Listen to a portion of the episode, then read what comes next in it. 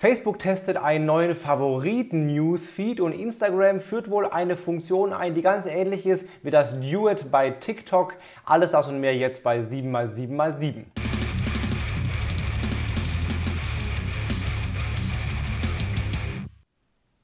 Hallo, mein Name ist Felix Beilharz. Herzlich willkommen bei 7x7x7, den Online-Marketing News. Du kriegst jetzt in den nächsten circa sieben Minuten die sieben wichtigsten News aus dem Online-Marketing aus den letzten sieben Tagen. Aber wir starten immer mit einer Verlosung. Es gab zu gewinnen letztes Mal das Buch Suchmaschinenoptimierung meines geschätzten Kollegen Julian Jicki. Dieses schöne Buch hier hat gewonnen. Äh, der Thomas Strohsing bei äh, Xing. Heute mal bei Xing. Also Thomas, schreib mir eine Nachricht, dann kommst du dieses Buch hier vom Verlag direkt zugeschickt.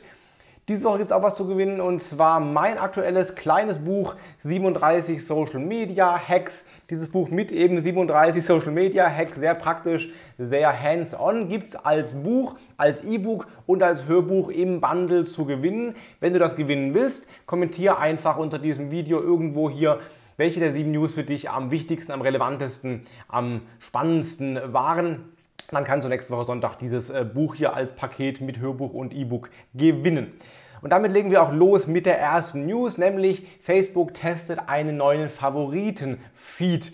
Das heißt, es wird wohl einen zweiten Newsfeed geben, in dem Nutzer bis zu 30 Favoriten auswählen können, also Personen oder Seiten und die dann dort eben nur noch äh, auf, auftauchen. Das heißt eben nur noch 30, Beiträ äh, 30 Typen äh, von Seiten oder von Entitäten, die dann dort äh, Infos und News liefern.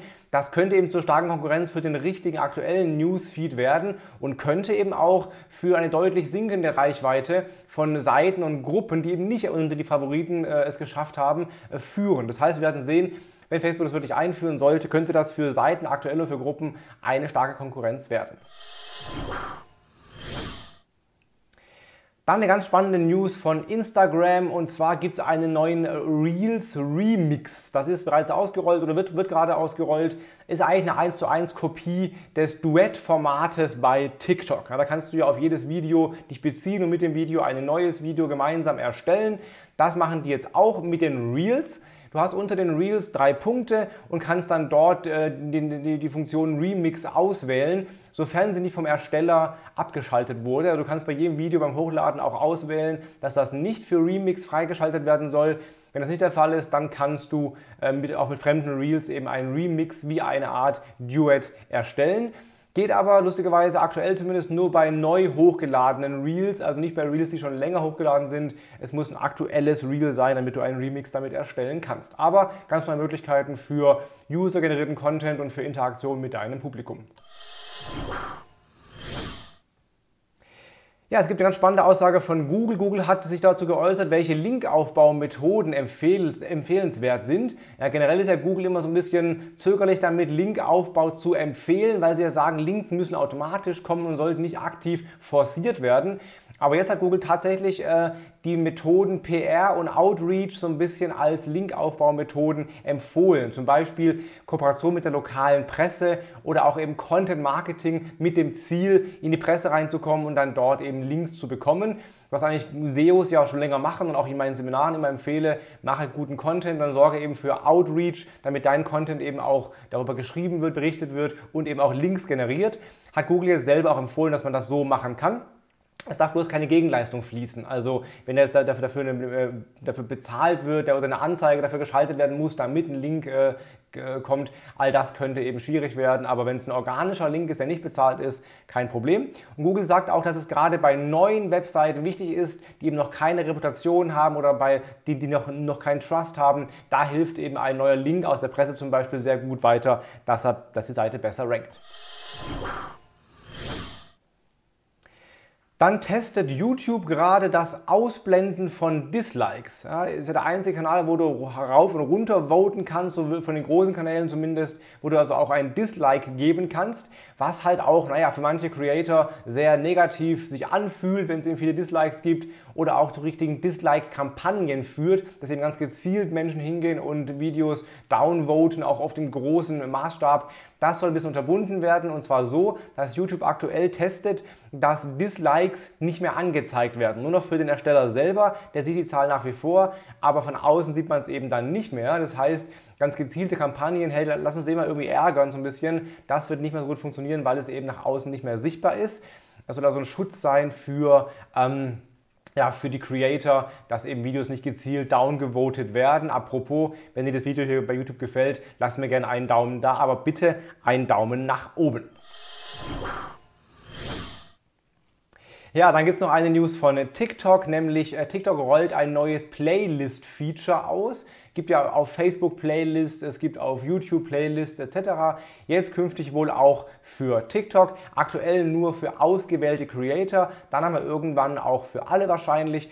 Und zwar kannst du dann thematische Playlists für deine eigenen Videos erstellen, was eben auch ein bisschen auch zu einer nachhaltigeren äh, View-Zahl führen könnte. Momentan werden die ja vor allem am Anfang angesehen, wenn sie im For You-Feed sind, aber eben nicht längerfristig.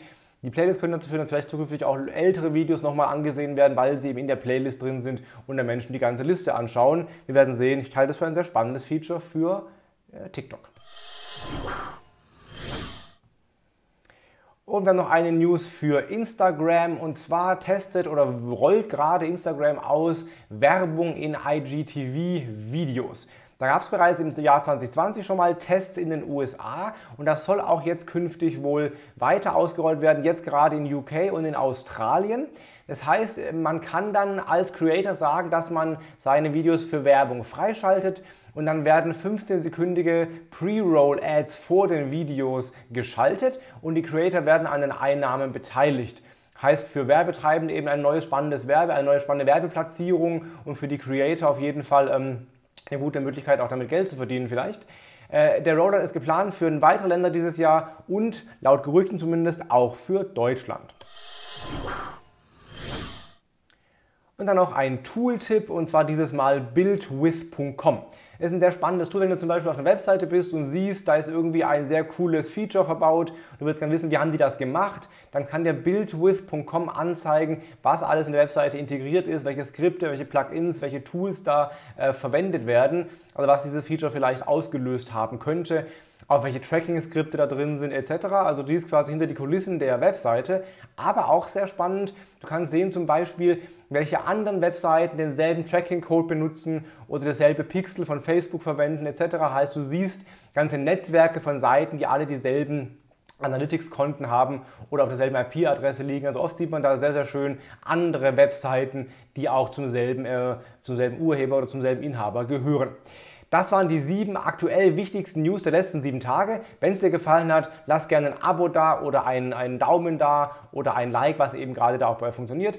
Und wenn du das Buch gewinnen willst mit Hörbuch und E-Book im Bundle, dann kommentiere gerne unter einem dieser Videos, welche der sieben News für dich am wichtigsten waren. Dann sehen wir uns nächste Woche Sonntag wieder hier an dieser Stelle. In diesem Sinne, hau rein, bleib gesund, mach's gut. Dein Felix Beilharz.